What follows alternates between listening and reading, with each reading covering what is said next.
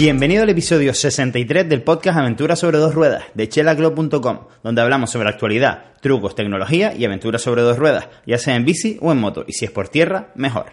Hoy vamos a hablar de bici. Hoy te voy a decir mi opinión acerca de si merece la pena o no comprarte la más absoluta tope de gama en la bicicleta que te vayas a comprar o que estés pensando en comprarte o si te compras algún día. Y te voy a explicar un par de teorías de por qué bajo mi opinión, solamente en muy pocos casos deberías comprarte la super tope de gama. Como bien sabes, en el mundo de las bicicletas, que en el de las motos no suele ocurrir, tanto, eh, pues tenemos un mismo cuadro que dependiendo de los componentes con los que venga la bicicleta, ya sea llantas, suspensiones y de otros componentes como manillares, frenos, eh, cambios, etcétera, pues nos va a costar más o menos esa bicicleta.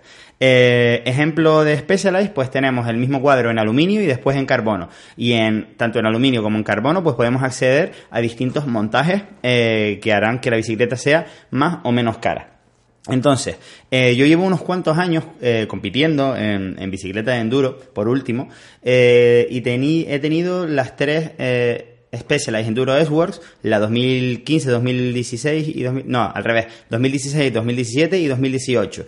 Eh, todas en, digamos, la más tope de gama. Y la diferencia, por ejemplo, eh, contra la que no es la tope tope de gama, suelen ser pues las llantas, las suspensiones que son gama media y también pues digamos los cambios y, otras piecitas que en vez de ser la tope de gama como por ejemplo podría ser XX1 de RAM o XTR de Shimano pues te vienen el X0 de RAM o el XT de Shimano. Entonces la teoría es la siguiente, cuando estamos comprando la bicicleta super tope de gama realmente en cuanto a ahorro de peso pues no es demasiado, porque como bien sabes, los últimos gramos mm, que ganar en una bicicleta son, digamos, los más caros. Y la diferencia de peso entre un XX1 y un X0 es muy, muy, muy pequeña. Y para conseguir esa diferencia de peso, el incremento de precio es bastante grande. Y a su vez, la fiabilidad suele ser menor. Eh, por ejemplo, cuando yo tuve un X0 hace cuatro años en, en una Specialized también enduro, pero era la Expert, pues notaba como que la cadena aguantaba más, eh, me aguantó más tiempo, más tirones, como quien dice.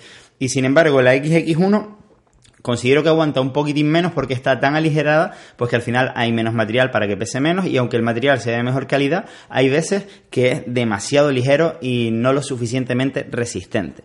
Entonces, siempre he pensado que las bicicletas de un nivel por debajo del tope son, a mi ver, las, las mejores que podríamos comprar porque vamos a ganar en durabilidad de casi todos los elementos de la bicicleta, al no ser lo más absolutamente ligeros que pueden ser, pues siempre al tener más material, pues nos van a durar más, tanto los cambios como las llantas, como la cadena, como todo en general.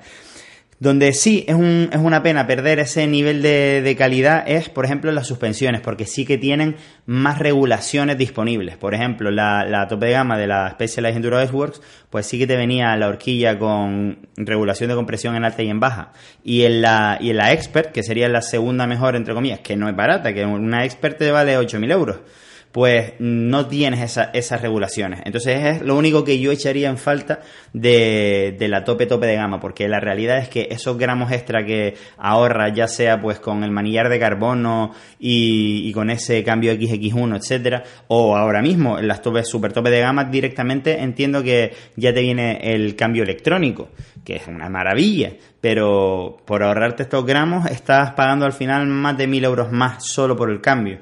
¿Sabes? Entonces, y encima tiene pinta, que no lo sé porque no lo he probado todavía, de ser más endeble y de ser más fácil de romperse. Entonces, yo si a día de hoy me tuviese que comprar una bicicleta, que por ahora no lo tengo que hacer de enduro, me refiero, eh, porque estoy muy contento con la mía y, no me apetece venderla porque no han sacado ningún modelo nuevo que me llame tanto la atención y que piense yo que vaya a ser muchísimo mejor que mi bicicleta, sino que para el uso que le estoy dando, pues no, no me es necesario cambiar. Bueno, pues a lo que iba, no me cambiaría a la tope tope de gama, me cambiaría a la segunda por arriba, porque ya tendríamos esa eh, calidad mayormente en los cambios, en la durabilidad, en probablemente también en las suspensiones.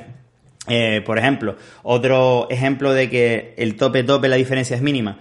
en las horquillas Fox y suspensiones Fox, el que tenga Kashima o que no tenga Kashima, que es, la, es un recubrimiento de la barra para que tenga menor fricción, realmente ese, ese, esa diferencia de fricción de poco tiempo que lo vayas a usar no lo vas a notar porque va a ser el propio funcionamiento de la horquilla que no está completamente limpio o, completamente regulado el que ya va a marcar la diferencia a peor con respecto a una horquilla con Kashima o sin él.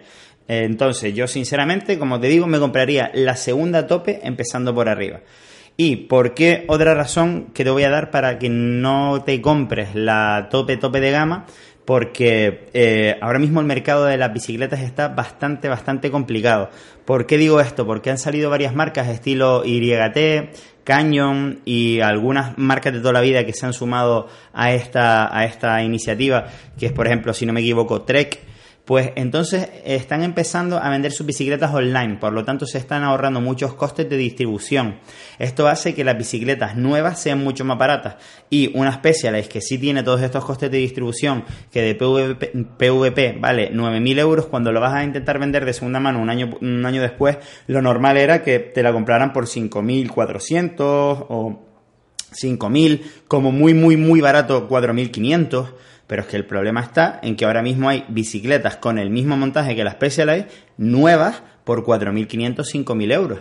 Nuevas de una. Entonces, una persona que está pensando en comprarse una super bicicleta y tiene dos opciones, que no tiene ningún descuento en ninguna tienda, en ninguna marca, en ninguna nada. Tienes una bicicleta de Canyon a 5.500 euros, pon tú, y una bicicleta de segunda mano de Specialized a 5.500 euros.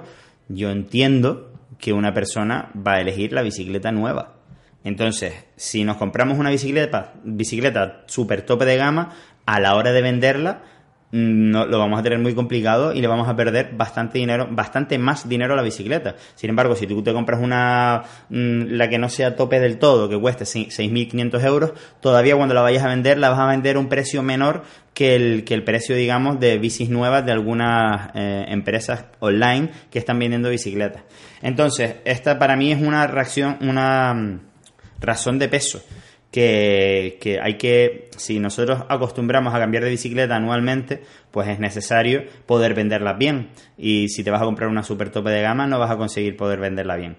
De hecho, eh, incluso, por ejemplo, Specialized, que es lo que más conozco, siempre ha sponsorizado a Marc Márquez, a, a, gente de fuera del mundo de las bicicletas, pero muy relevantes. Y siempre les daban bicicletas S-Works, que eso significa la super tope de gama, pintadas eh, pues específicamente para ese piloto. Y, durante, y eso era mientras duraba la sponsorización. Entonces, en el momento de que las iban a vender, no podían venderlas por, el, por, lo, por lo elevado del precio. Entonces he escuchado que han empezado a dar a este tipo de influencers, entre comillas, porque no son pilotos de bicicletas, pues eh, bicicletas expert. Ya no están dando las Edgeworks.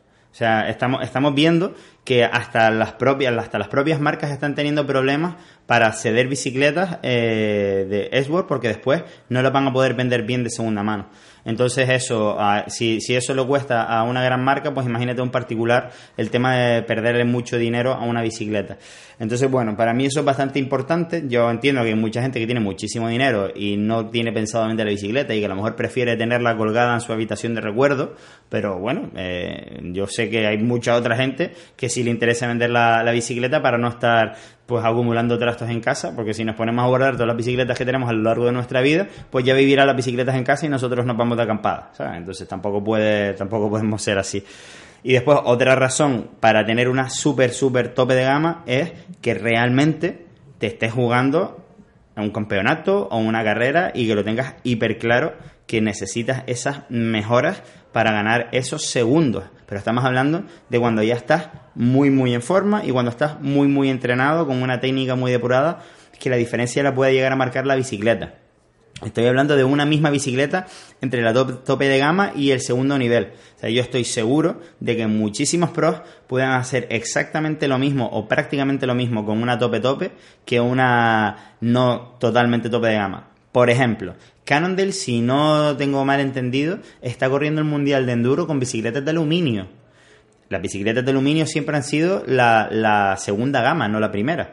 Y están obteniendo igualmente muy buenos resultados. Entonces hay que tener muy en cuenta hay que intentar separar lo que es marketing, lo que es el simple hecho de inflar los precios de las cosas eh, o intentar venderte un producto lo más caro posible, lo que se llamaría descremar el mercado, eh, de lo que realmente es un beneficio para el piloto. Entonces, yo sé que esto solo lo puedes saber teniendo mucha experiencia y habiendo probado muchas bicicletas o teniendo mucha información.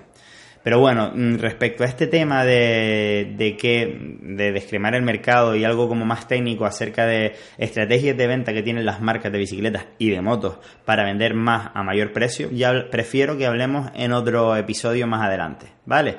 Eh, ¿Qué te cuento? Vale, estuve preguntando hace dos podcasts que a ver qué les parecía el tema de que subiese el podcast a YouTube. Y me dio un oyente, que agradezco desde aquí su, su comentario, una idea de grabarme mientras grabo el podcast. Pero la realidad es que mm, requiere como mucho más tiempo de edición el grabar en vídeo y después, eh, aunque sea una edición entre comillas sencilla, para subirlo al YouTube, aparte, eso me quitaría unos 15-20 minutos. El tema es que como es un podcast diario, pues la verdad es que ya bastante estoy haciendo con sacar tiempo para grabarlo, hacer el post, eh, editarlo entre comillas porque es sencillo de editar y subirlo. Y ahora mismo no tengo tiempo porque tengo bastante curro. Si fuese un podcast semanal, pues sí que lo vería más viable porque al final, pues si todos los días le dedico 20, 25 minutos al podcast, si solamente le dedico uno, una vez a la semana una hora, pues al final es menos tiempo de podcast, entre comillas. Pero no sé si ustedes prefieren menos cantidad de podcast y quizás con un vídeo acompañado, etcétera, o prefieren que estemos hablando todos los días y así pues les pueda comentar más temas mm, diversos. Si puedes, me lo haces saber en los comentarios de, de este podcast, ya sea en iVoox, YouTube, Spotify, eh, iTunes o donde tú me estés escuchando, porque por suerte ya tenemos bastantes formas de, transmitir y de, que podamos hablar, ¿vale?